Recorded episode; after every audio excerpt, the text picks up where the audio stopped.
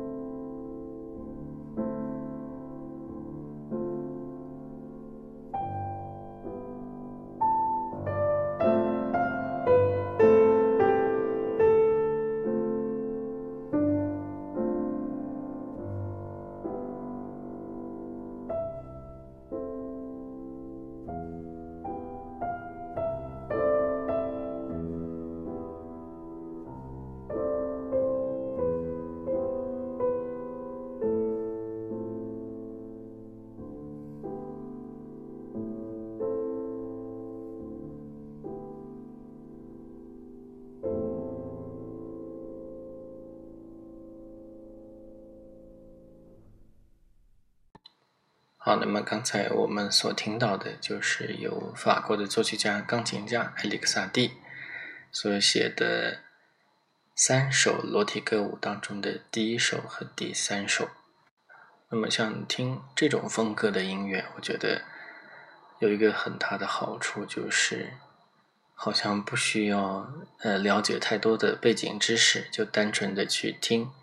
就可以了。那么，本身音乐是。呃，可以说这是非常优优美以及非常治愈的。呃，我们在听的过程当中也会发现啊，它比较像更古典一些的呃这种音乐，或者它也比较接近法国像印象派时期的一些音乐的风格。呃，那么很多人在听古典音乐的时候，就会觉得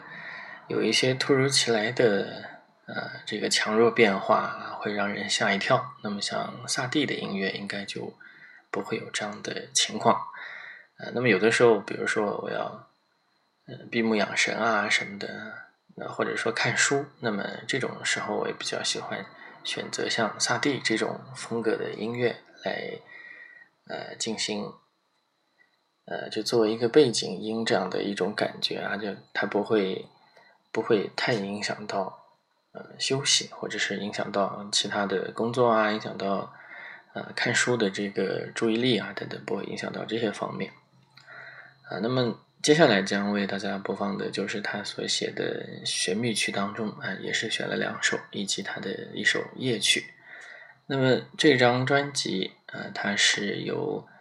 呃 Car Endless Colli 所演奏的，就是专门的一张。萨蒂的作品精选集，那么这个是由 Meister Music，呃，这个厂牌出品的。如果大家对这张的正版有兴趣的话，可以在呃索尼精选 Harris 音乐里面来找到它试听啊。那么同时也可以进行下载。好，那么我们再接下来继续听音乐。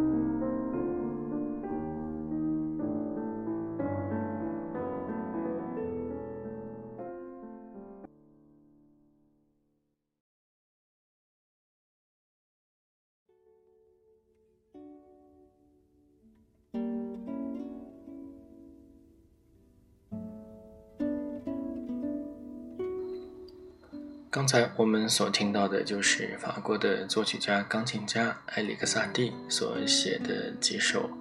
钢琴曲。最近所介绍的一些新的专辑都来自索尼精选 HiRes 的音乐 App。那么这些新发专辑除了古典音乐、爵士乐以外，最近也有一些跟民乐有关的内容。其中有两张我个人比较感兴趣的是李廷祥所演奏的古琴，以及一张为打击乐和中国民乐团所做的专辑。那么这张专辑的名字叫做《激进》。这张专辑个人觉得有两个比较亮眼的地方，啊，一个是它里面所做的曲子全部都是当代的新作品。那么对于民乐这一块来说，我听的当代的这些新作品还比较少。另外一点就是里面的打击乐演奏者是 Evelyn Glennie，呃，那么这个在打击乐界啊很早就已经封神的一个演奏家啊，如果以后有机会的话，我也会选这里面一些比较有意思的曲子来和大家一起分享。那么以上就是今天节目的全部内容，谢谢大家的收听，我们下次再见。